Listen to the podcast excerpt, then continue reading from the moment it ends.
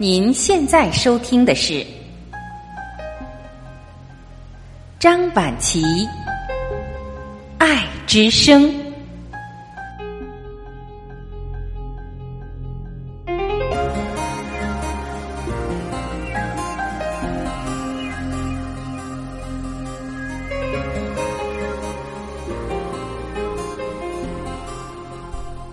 各位家人，你们好，我是张晚琪。今天我要跟您分享一个真实的故事，题目是《艰难的抉择》。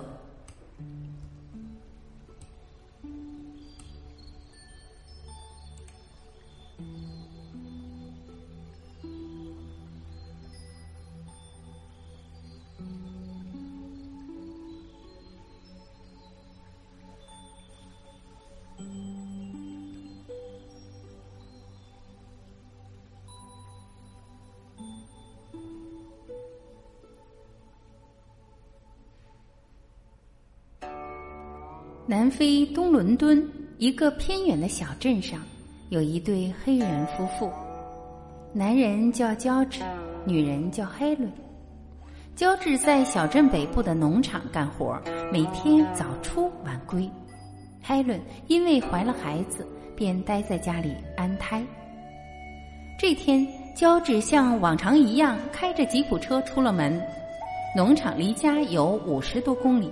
中途要经过一段长长的山道，这段山道崎岖难行，并且周围也没有村庄，荒无人烟。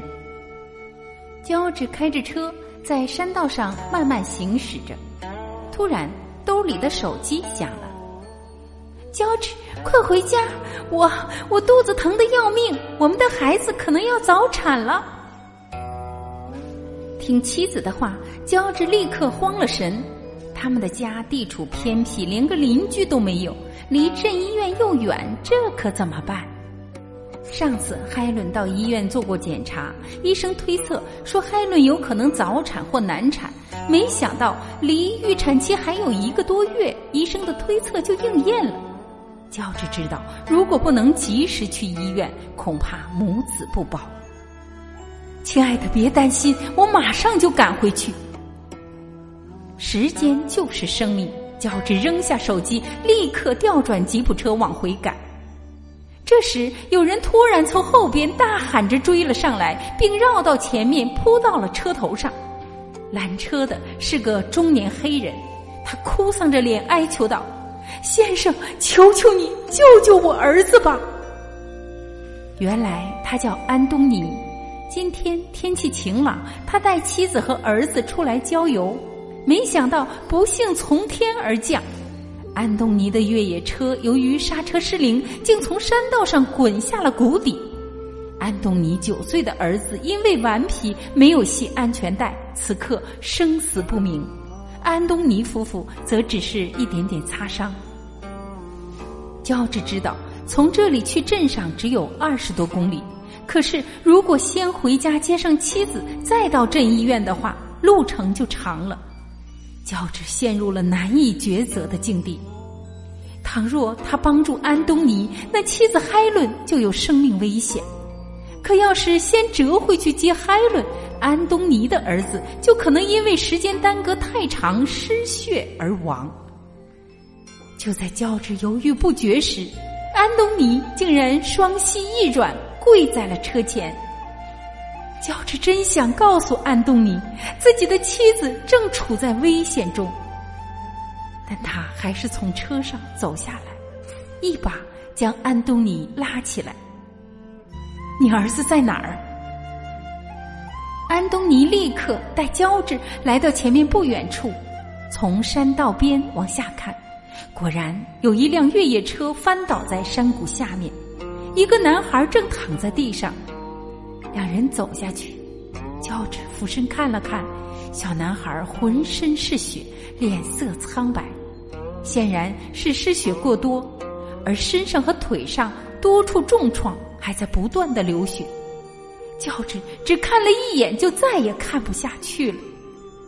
安东尼带着哭腔告诉他：“虽然已经打了急救电话，但是救护车来回一趟会多花一半的时间。”到那时候，只怕孩子就没救了。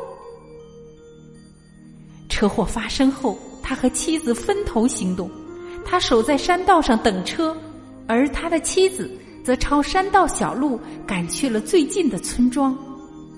乔治一听暗叫不妙，他知道从这儿横穿一座山岭，最近的就是他的家，附近除了他们根本就没有邻居，只有他有一辆吉普车。快把孩子弄上车！乔治高声喊道。经过一番思想斗争，他终于做出了这个艰难的抉择：救安东尼的孩子。安东尼连忙把孩子抱起来，乔治启动吉普车，飞快的向镇医院方向赶去。他一边开车一边抓起手机，不断拨打家里的电话，希望能通过电波鼓励海伦坚持住。第一次电话通了，海伦痛苦的呻吟声像针一样扎在乔治的心里。“你在哪儿？”乔治强忍着眼泪说。亲爱的，对不起，你再坚持一会儿。隔了十几分钟，乔治第二次拨打家里的电话，海伦的声音已经十分微弱。乔治强忍着眼泪，不断的对着听筒呢喃：“亲爱的，原谅我，我不能见死不救，愿上帝保佑。”因为争取了足够的时间。安东尼的儿子很快脱离了生命危险，而此时的乔治虽有一丝宽慰，但更多的是对妻子的担心。他第三次拨打了家里的电话，但这一次没有人接听，泪水瞬间从他的眼睛里滚落下来。他知道没人接电话，很可能是海伦已经出了意外。乔治发疯一样的往家里赶，安东尼也执意跟着上了车。乔治一路上风驰电掣，快到家门口时，他们突然听到哇哇的婴儿啼哭声。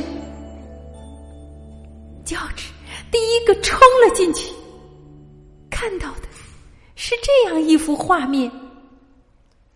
他的妻子海伦平安无恙的睡在床上，身上盖着被子，床头的襁褓里躺着刚生下不久的婴儿，而床边守着的是个一脸疲惫的妇女，她正轻声哄着孩子，叫着。又惊又喜。这时，跟进来的安东尼走过来，一把抱住那位妇女，激动的告诉她：“亲爱的，我们要感谢乔治的帮助，我们的儿子没事儿了。”安东尼一五一十将儿子获救的经过讲了一遍。原来，他就是安东尼的妻子玛丽。玛丽是个妇产科医生，出车祸后，她抄山道近路，原本是想到这里找车的，在经过乔治家门前时，听到了海伦痛苦的呻吟，进去一看，发现海伦胎位不正，又是早产，如果不进行专业的接产，必定会有生命危险。对不起，乔治。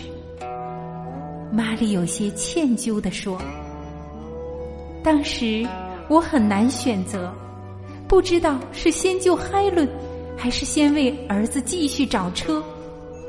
好在最后一刻我没有选错。”乔治泪花闪动，却是脸上一红，说：“对不起的，应该是我。”当时安东尼向我求救时，我也犹豫不决。可我们最后都没有违背良心。安东尼总结说：“乔治，俯身看看已经熟睡的海，又看看襁褓中可爱的孩子，流下了幸福的眼泪。